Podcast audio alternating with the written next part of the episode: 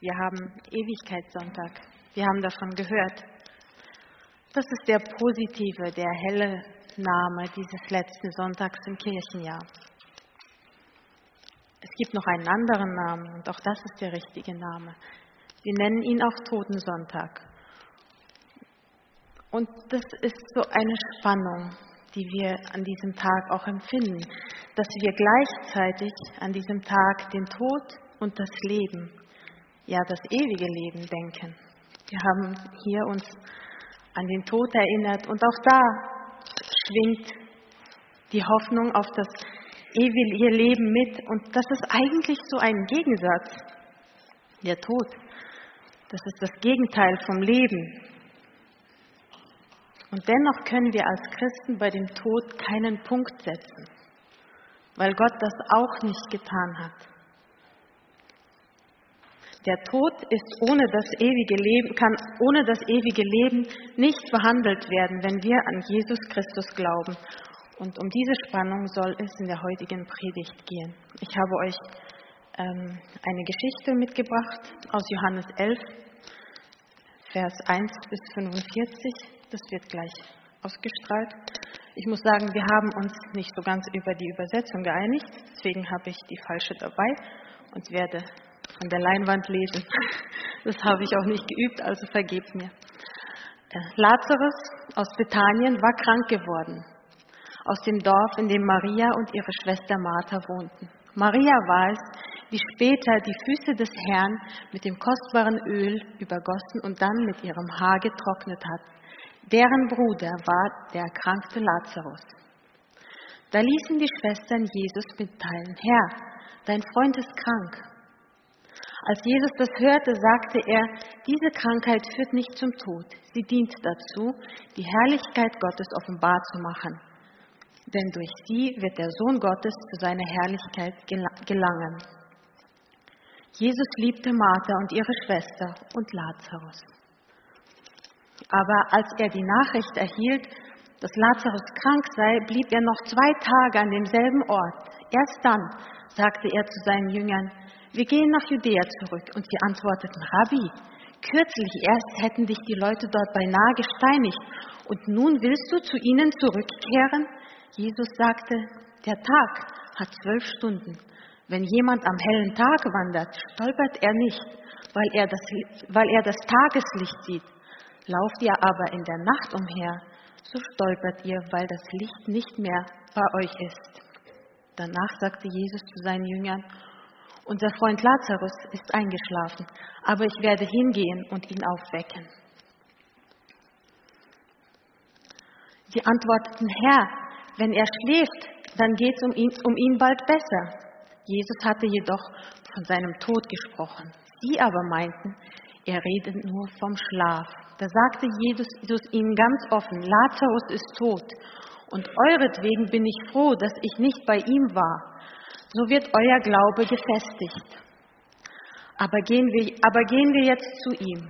Thomas, der auch Zwilling genannt wird, sagte zu den anderen Jüngern, auf, gehen wir mit Jesus und sterben wir mit ihm. Als Jesus nach Bethanien kam, lag Lazarus schon vier Tage im Grab. Das Dorf war keine drei Kilometer von Jerusalem entfernt. Und viele Leute aus der Stadt hatten Martha und Maria aufgesucht, um sie zu trösten. Als Martha hörte, dass Jesus kam, ging sie ihm entgegen vor das Dorf. Aber Maria blieb im Haus. Martha sagte zu Jesus, Herr, wenn du hier gewesen wärst, hätte mein Bruder nicht sterben müssen. Aber ich weiß, dass Gott dir auch jetzt keine Bitte abschlägt. Dein Bruder wird auferstehen, sagte Jesus zu Martha. Ich weiß, erwiderte sie, er wird auferstehen, wenn alle Toten lebendig werden am letzten Tag. Jesus sagte zu ihr, ich bin die Auferstehung und das Leben. Wer mich annimmt, wird leben, auch wenn er stirbt. Und wer lebt und sich auf mich verlässt, wird niemals sterben. In Ewigkeit nicht. Glaubst du mir das? Sie antwortete, ja, Herr, ich glaube, dass du der versprochene Retter bist, der Sohn Gottes, der in die Welt kommen soll. Nach diesen Worten ging Martha zu ihrer Schwester zurück, nahm sie beiseite und sagte zu ihr, unser Lehrer ist hier und will, dir, und will dich sehen. Als Maria das hörte, stand sie schnell auf und lief zu ihm hinaus.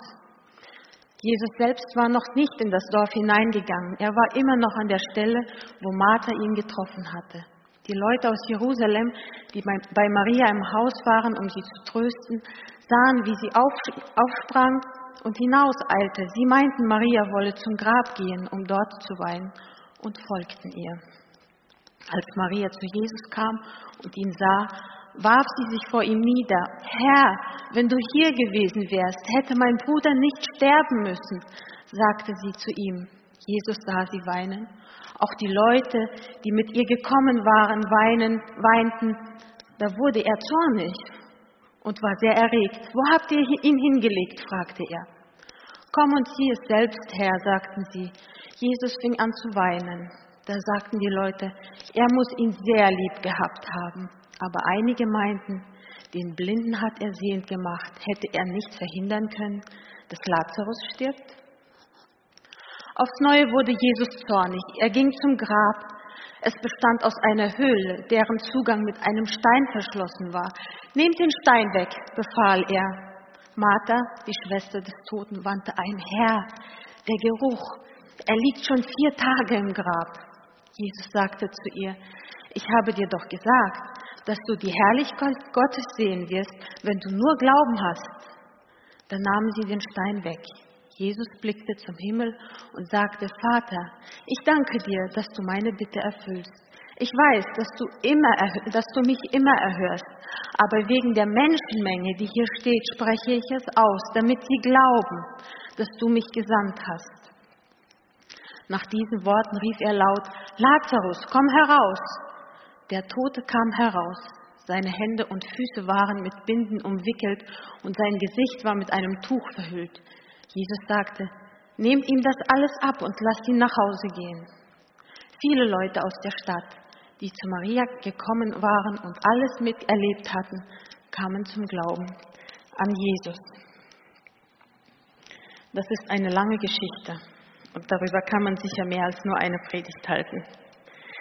Ja, ich werde mich auch nur auf einige Aspekte davon heute konzentrieren, aber ich wollte, dass wir das ganze Bild, alle das ganze Bild vor Augen haben äh, und das, bevor wir uns mit den Details beschäftigen. Ja.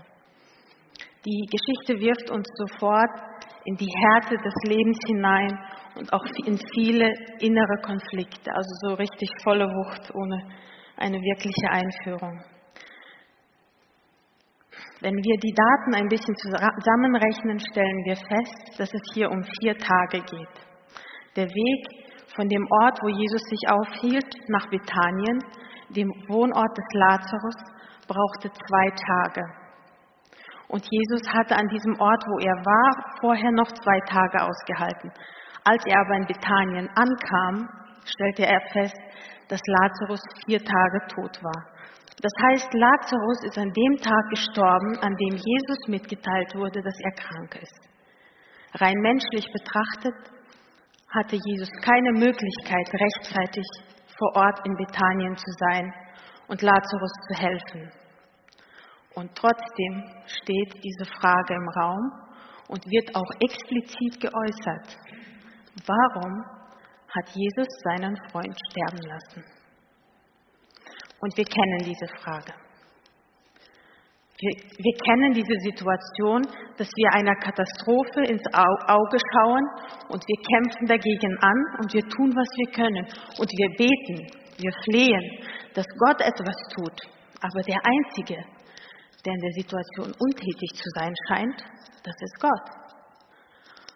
Und wenn dann die Katastrophe über uns hereinbricht, dann bleiben viele Fragen und auch eine Entscheidung.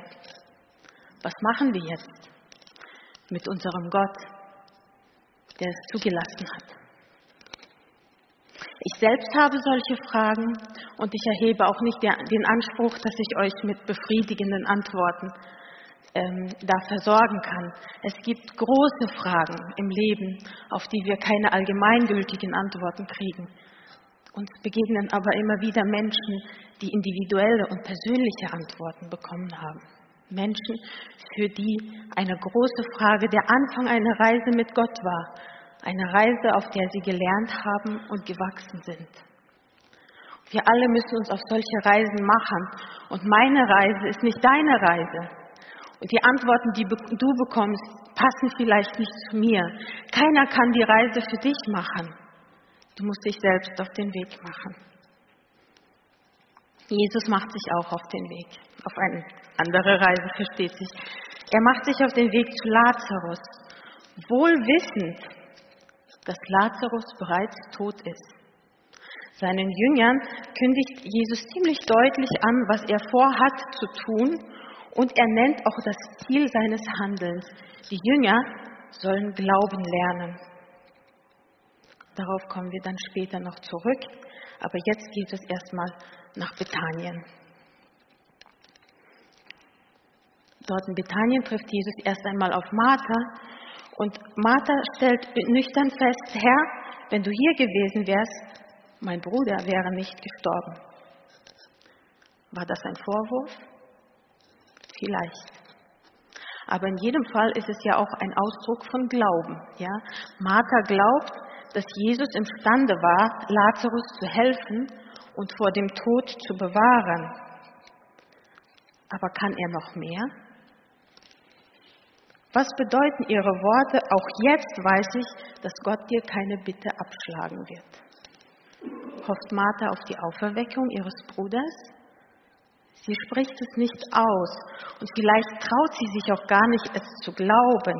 Aber was sonst können diese Worte bedeuten? Jesus ist da ganz frei, er platzt einfach heraus. Dein Bruder wird auferstehen. Und in dem Moment ist Martha total überrumpelt. Das geht ihr alles zu schnell und sie missversteht Jesus wahrscheinlich absichtlich. Ja, ja, er wird natürlich auferstehen am jüngsten Tage. Martha verschanzt sich hinter dem Glauben, in dem sie erzogen worden ist. Und sie formuliert so ein formelhaftes Bekenntnis. Aber wie viel Glauben steckt dahinter? Und wie real ist diese Auferstehung für sie in diesem Moment? Wie real ist das ewige Leben und die Auferstehung heute für uns? Wie viel Trost steckt wirklich dahinter, wenn wir sagen, unser Bruder, unsere Schwester sind heimgegangen? Glauben wir, was wir da reden und warum? Für Martha ist es in diesem Moment nur eine Möglichkeit, sich nicht herausfordern zu lassen und das Problem in die Zukunft zu verlegen. Ja, ja, er wird auferstehen, irgendwann. Aber im Moment ist er tot. Und der Trost ist kein Trost, denn die Auferstehung hat ja noch niemand gesehen. Aber Jesus erlaubt Martha nicht so vor ihrem eigenen Glauben davonzulaufen. Er holt sie zurück in die Realität, in das Hier und in das Jetzt denn hier vor ihr steht er, Jesus. Ich bin die Auferstehung und das Leben. Ich mache hier die Regeln über Leben und Tod. Nach dem Tod, da ist nicht Schluss. Nach dem Tod, da ist immer noch Jesus. Die Auferstehung und das Leben. Glaubst du das? Fordert Jesus Martha heraus? Er stellt sich ihr in den Weg, wie sie vor ihrem eigenen Glaubensmut davon, davonläuft und konfrontiert sie. Glaubst du das? Glaubst du hier in den Reihen? Glaubst du am Bildschirm? Glaube ich? Was glauben wir und warum? Jesus erhebt in diesem Gespräch einen unglaublichen Anspruch. Er erhebt den Anspruch, Herr über Leben und Tod zu sein. Und damit behauptet er eigentlich, Gott zu sein. Und er fragt eindringlich, glaubst du das? Martha kann sich der Frage nicht entziehen. Und wir, wir können das auch nicht. Wir müssen irgendwann einmal im Leben Position beziehen und die Frage Jesu beantworten. Glaubst du das? Ja, Martha glaubt. Und doch scheint ihre Antwort irgendwie auch ein Ausweichmanöver zu sein. Ja, ich glaube, dass du der Messias bist, der Sohn Gottes, der in die Welt kommen soll. Martha glaubt an die Identität Jesu, aber sie traut sich nicht, die Konsequenzen daraus zu ziehen, sondern zieht sich selbst zunächst einmal zurück. Was Martha hier zeigt, ist ein kleiner Glaube. Wir können auch sagen, ein schwacher Glaube oder ein angefochtener Glaube.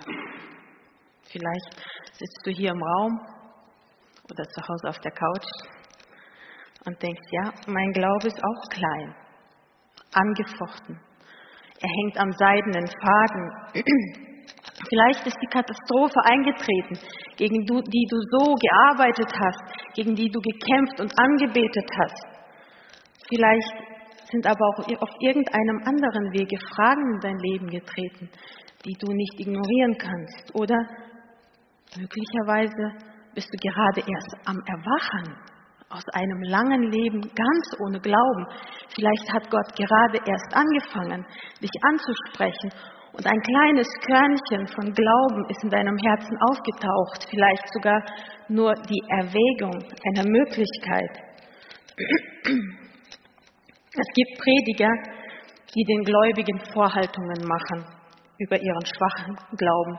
Prediger, die der Martha sagen würden, dein Bruder ist tot, weil du nicht genug geglaubt hast. Zu einer Schwester, du bist krank, weil dein Glaube zu schwach ist. Glaub mal stärker, dann wirst du auch gesund sein. Wo plötzlich das Wohlergehen als ein Ausdruck des starken Glaubens behandelt wird. Jesus geht ganz anders mit dem kleinen Glauben um. Er fördert und pflegt diesen kleinen Glauben. Er gibt ihm Nahrung und Basis. Und das wollen wir uns heute jetzt mal ein wenig anschauen. Wenig später findet sich die Trauergemeinde an dem Grab vom Lazarus wieder. Jesus befiehlt, den Stein wegzuräumen, was dann auch geschieht. Und dann spricht Jesus ein schöpferisches, mächtiges und göttliches Tatwort aus. Er ruft in das Grab hinein, Lazarus, komm heraus. Und der Tote kommt als Lebender aus dem Grab heraus. Er ist es wirklich. Man nimmt ihm die Binden ab, man nimmt ihm alles vom Gesicht ab. Er ist es wirklich. Man kann mit ihm reden. Sie begleiten ihn mit nach Hause. Es ist Lazarus. Er lebt wieder. Und wir lesen, die Leute, die ihn gesehen haben, die fangen an zu glauben an Jesus. An Jesus als den Messias. An Jesus als die Auferstehung und das Leben. Wir sagen oft, Glauben ist nicht Wissen. Wir hören das oft. Es ist auch so was Vorwurfsvolles in diesem Satz. Und er ist ja auch irgendwie wahr. Ja? Glauben ist immer ein Risiko, es ist immer ein Wagnis. Aber das bedeutet nicht, dass Glauben irrational ist. Ich habe eine Definition formuliert. Glauben ist die Schlussfolgerung und der nächste Schritt in Anbetracht von Tatsachen. Tatsachen, die Gott schafft, Gott gibt uns eine Basis für unseren Glauben. Er gibt uns gute Gründe, diesen Schritt des Glaubens zu machen. Die Menschen, die um Lazarus herum waren, fanden einen guten Grund, an Jesus als den Messias zu glauben. Ja, sogar an ihn als die Auferstehung und das Leben zu glauben. Aber wie geht es uns heute? Haben wir einen Grund? an Jesus als die Auferstehung und das Leben zu glauben? Seit Lazarus sind die meisten Toten in den Gräbern geblieben. Als wir vor 34 Jahren nach Deutschland kamen, hatten wir hier keine sichtbaren Wurzeln. Wir hatten natürlich historische Wurzeln hier, aber wir hatten keine sichtbaren Wurzeln hier und auch keine Erinnerung. Heute gibt es viele Friedhöfe mit Gräbern, auf denen mir bekannte Namen stehen. Verwandte und Bekannte, die dort ihre letzte Ruhe gefunden haben. Darunter sind auch Kinder und Jugendliche. Und auf jedem Grabstein wird die Hoffnung auf eine bessere Zukunft ausgedrückt. Der Glaube an ein ewiges Leben. Worauf gründen wir diese Hoffnung? Haben wir mehr als Martha, bevor ihr Bruder auferweckt wurde? Oder stillen wir unseren Schmerz mit einer Illusion? Als Jesus sich zu dem toten Lazarus auf den Weg machte, sagte er, dass es ihm um den Glauben seiner Nachfolger ging. Es ging darum, dass sie Glauben lernen. Und auch am äh, Grab von, Nazareth, äh, von Lazarus äußert Jesus dasselbe Ziel. Sie sollen glauben. Und ich denke, dieses Ziel war mit der Auferweckung des Lazarus noch nicht ganz erreicht. Denn Lazarus war, wie erwähnt, ein Einzelfall. Er ist später auch nochmal gestorben und dann auch im Grab geblieben, glaube ich. Ähm, aus seiner Auferweckung können wir keine Regel ziehen. Aber diese Auferweckung, die hat Ereignisse ins Rollen gebracht, die schließlich darin mündeten, dass Jesus gekreuzigt wurde und dass er gestorben ist. Der Herr des Lebens ist gestorben und am dritten Tage auferstanden. Petrus erwähnt es in seiner Pfingstpredigt. Er ist der Herr des Lebens, deswegen konnte der Tod ihn nicht halten. Er ist auferstanden, weil er den Tod besiegt hat und, sich da, und hat sich damit als Herr des Lebens manifestiert. Er hat bewiesen, dass er wirklich derjenige ist, der er behauptet hat zu sein. Und das ganze Neue Testament ist getragen von diesem Jubel über die Auferstehung Jesu. Das Neue Testament ist ohne die Auferstehung Jesu nicht denkbar. Wir hätten überhaupt keine Aufzeichnungen über ihn und keine Erinnerung, wenn er nicht auferstanden wäre. Wir würden heute nicht hier sitzen. Alles fing an mit dieser Auferstehung. Denn in der Auferstehung hat Jesus bewiesen, dass er wirklich der Herr über Leben und Tod war, ist. Lazarus war ein Einzelfall, aber Jesus war der Erste von vielen, die folgen sollten. Und er hat den Weg frei gemacht. Und er hat gezeigt, er ist wirklich derjenige, der er behauptet hat zu sein. Herr des Lebens, Anfang und Ende, Licht der Welt, Gottes Sohn und Menschensohn, letzter Richter. Ihm ist gegeben alle Gewalt im Himmel und auf Erden. Wer will denjenigen aufhalten, der selbst den Tod überwunden hat? Und wir sollten uns nicht verleiten lassen, die Auferstehung Jesu klein, klein zu reden oder sehr zu vergeistlichen. Mir ist einmal ein, ich bin einmal über ein Lied gestolpert und ich weiß, man sollte mit Liedern nicht so hart ins Gericht gehen. Sie sind eingeschränkt dadurch, dass sie in ein Reimschema passen müssen und, und eine Melodie hineinpassen. Und der Text ist relativ kurz. Irgendwie sind Lieder auch immer ein bisschen einseitig oder lückenhaft. Aber über dieses Lied bin ich gestolpert. Da heißt es, ist ein bekanntes englisches Lied. Da heißt es im Refrain, You ask me how I know he lives, he lives within my heart. Du, du fragst mich, wie ich weiß, dass er lebt. Er lebt in meinem Herzen. Als ich das hörte, habe ich gedacht, ist das alles? Ist das unser Glaube, dass Jesus lebt, in unseren Herzen lebt, seit 2000 Jahren? Ist das der Grund, warum man sich, sich, die ersten Christen den Tieren haben vorwerfen lassen, warum sie sich verbrennen haben lassen, warum sie sich haben kreuzigen lassen, vertrieben wurden aus ihrem Wohnort, ausgestoßen aus der Gemeinschaft, aus den Familien. Ist das der Grund, warum heute noch Menschen ihr Leben für Jesus aufopfern, sei es in der Verbreitung des Evangeliums oder einfach nur dadurch, dass sie glauben?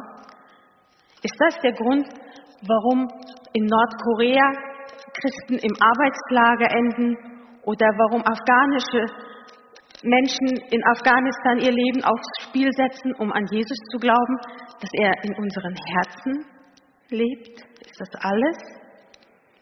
Für mich hat diese Aussage so ein bisschen was, ich will nicht respektlos sein, aber das klingt ein bisschen für mich wie Elvis lebt.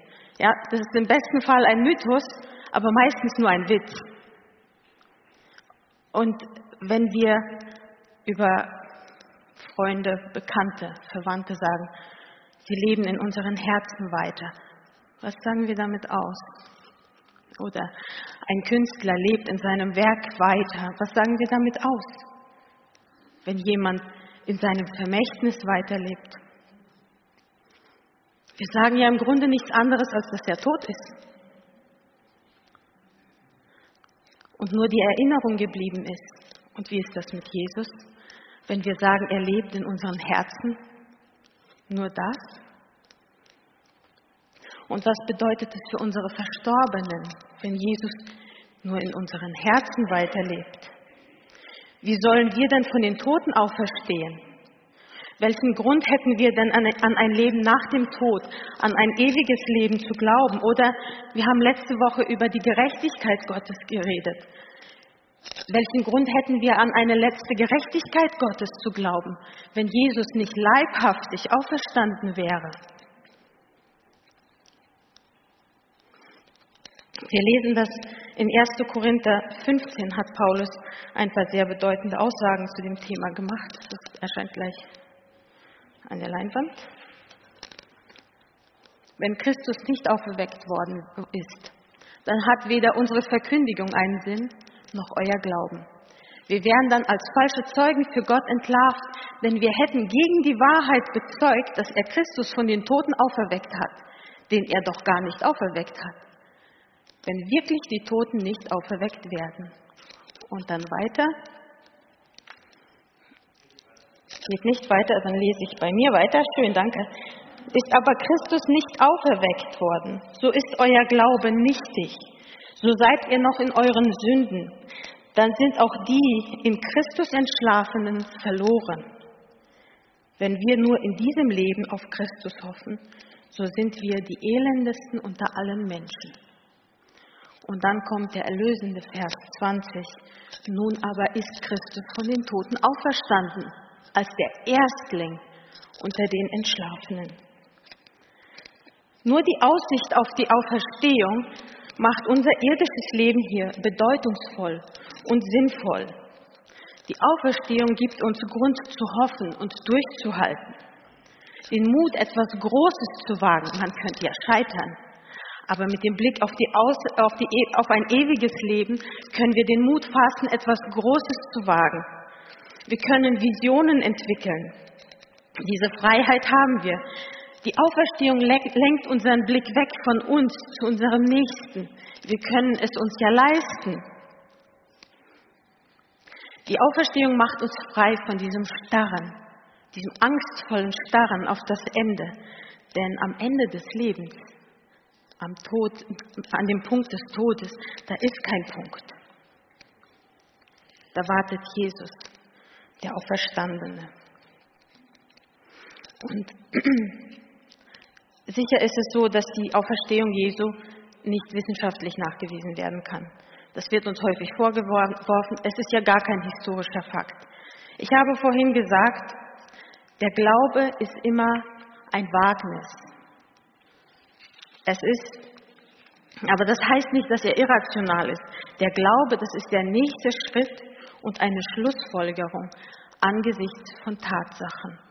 Und wir haben wissenschaftlich geschichtliche Tatsachen, die wir ins Feld führen können, die wir uns anschauen können und aus denen wir Schlussfolgerungen ziehen können und müssen. Wir können natürlich nicht eine historische Tatsache Aussage machen, dass Jesus auferstanden ist. Der Wissenschaft fehlen dazu die Instrumente. Sie ist für diese Welt gemacht. Sie ist nicht für das Transzendente gemacht. Das ist ein bisschen wie mit dem Rechenschieber die Liebe zu, zu erklären. Das geht einfach nicht. Es sind die falschen Instrumente. Aber wir haben historische Tatsachen, die wir anschauen können. Das sind die Gründe, das sind die, das sind die Tatsachen, die Gott uns gibt. Wir können sie anschauen und dann einen Schritt des Glaubens machen. Und wir können das und wir müssen, weil Unsere ewige Zukunft und die Zukunft unserer Verstorbenen, die sind eng mit der Auferstehung Jesu verbunden. Eigentlich unmittelbar verbunden.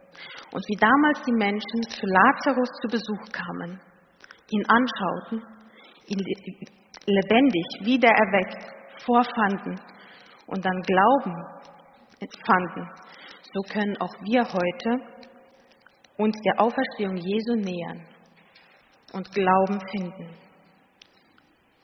Und deswegen möchte ich auch angesichts des heutigen Tages uns herausfordern mit den Worten Jesu. Ich bin die Auferstehung und das Leben. wer an mich glaubt, der wird leben, auch wenn er stirbt. Und wer lebt und glaubt an mich, der wird nimmermehr sterben. Glaubst du das?